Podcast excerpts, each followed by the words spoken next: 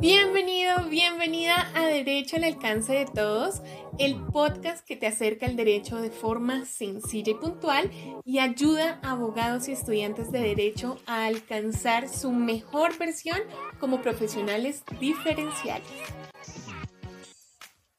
Bienvenido, bienvenida a este nuevo episodio. Hoy hablaremos de las técnicas de negociación que un buen abogado debe conocer especialmente si se desempeña en la esfera del litigio, porque no solo es un conocedor de la ley per se, sino que está activamente en posición de comerciante, de comunicador y negociador. La negociación hace parte de nuestra vida diaria como personas y como abogados aún más, ya que es probablemente la estrategia de solución de conflictos por excelencia, porque permite abordar el caso presentado, exponer los hechos, su contexto judicial y los deseos de las partes involucradas para llegar a un acuerdo mutuo que satisfaga a las partes y termine con el conflicto inicial e incluso prevenga algunos posteriores, porque como abogados litigantes desarrollamos nuestra habilidad de previsión. Tan importante y preferible es la negociación que hay un dicho muy conocido en nuestro medio que dice que es mejor un mal arreglo que un buen pleito. No sé si tú, pero yo no estoy de acuerdo al 100% con lo que esto manifiesta, pero sí con que a veces un arreglo que no satisfaga totalmente los deseos del cliente va a ser mucho mejor que un pleito espectacular que nos tome más tiempo y recursos para lograr el mismo resultado o tal vez uno contrario y allí es donde entran precisamente las técnicas de negociación a jugar un rol vital. Entonces, ¿qué son las técnicas de negociación?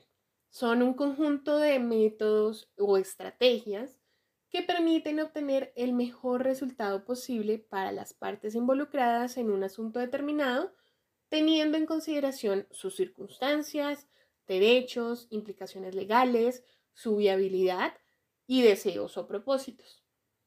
Esto suena muy chévere en la definición, pero ya sabemos que en la práctica no siempre será sencillo.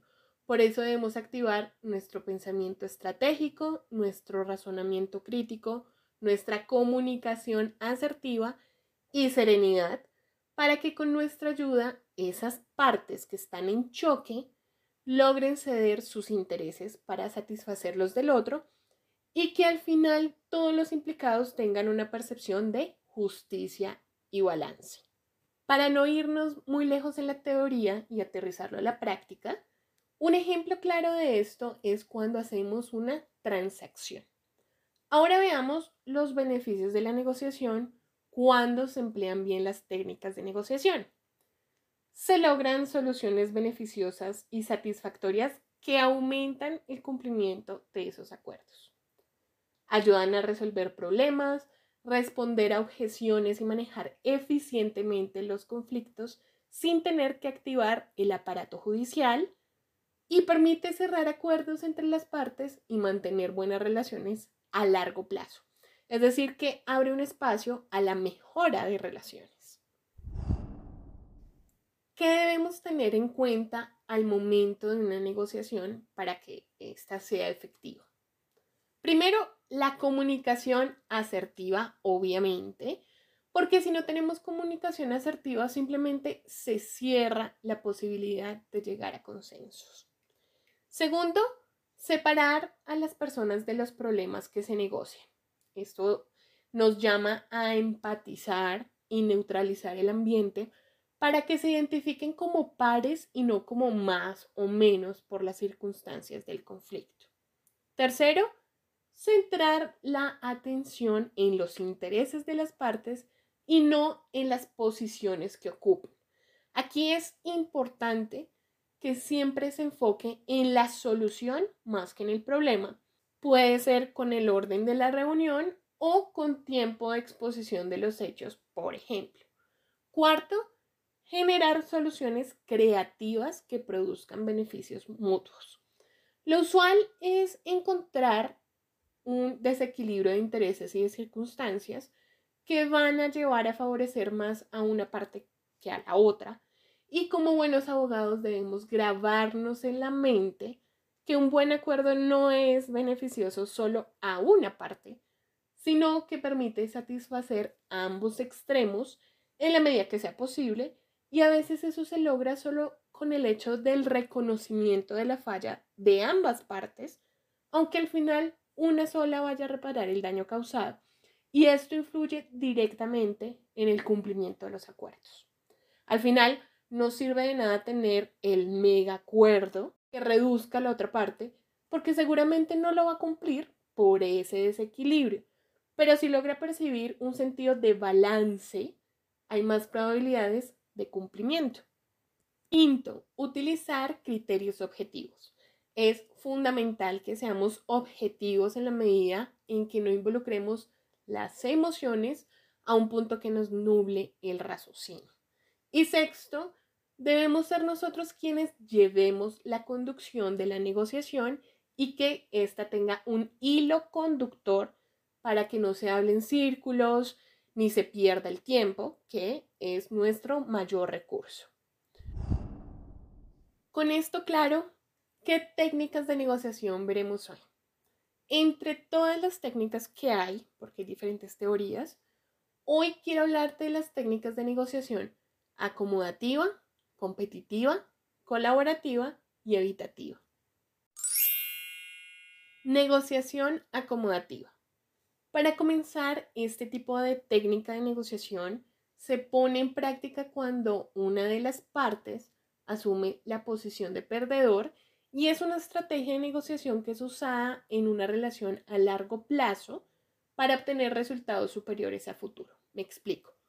En esta técnica, una de las partes cede en el corto plazo para lograr mejores resultados a largo plazo. Es decir, vamos a ceder a perder, entre comillas, hoy en esta negociación para poder yo asumir a futuro una posición ganadora.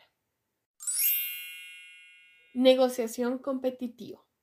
En este tipo de negociación se asume una postura agresiva para obtener los mayores beneficios del acuerdo que se alcance.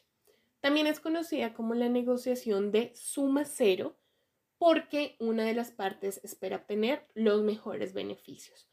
Entonces es una situación donde el negociador que aplica la técnica gana y pierde la contraparte. Negociación colaborativa.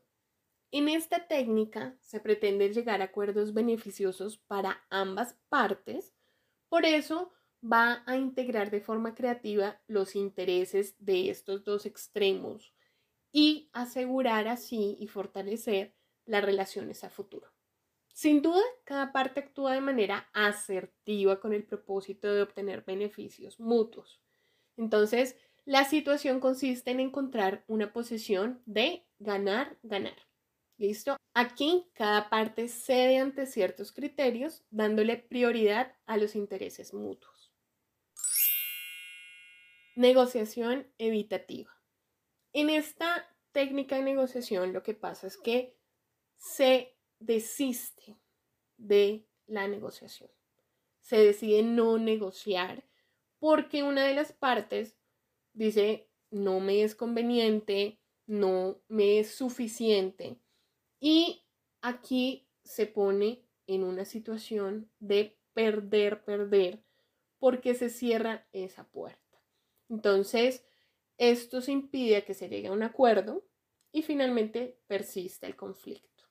Claro está que hay ocasiones en las que efectivamente no es conveniente o seguro proceder con la negociación.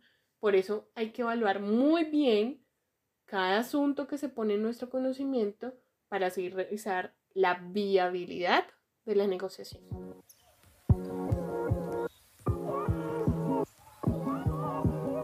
Para cerrar, quiero hacer énfasis en que cuando se nos presentan escenarios en donde nos buscan para negociar, el primer paso va a ser el análisis de la viabilidad de la negociación. Es decir, disponemos de ese asunto, bueno, las partes disponen de este asunto para negociar o está expresamente prohibido.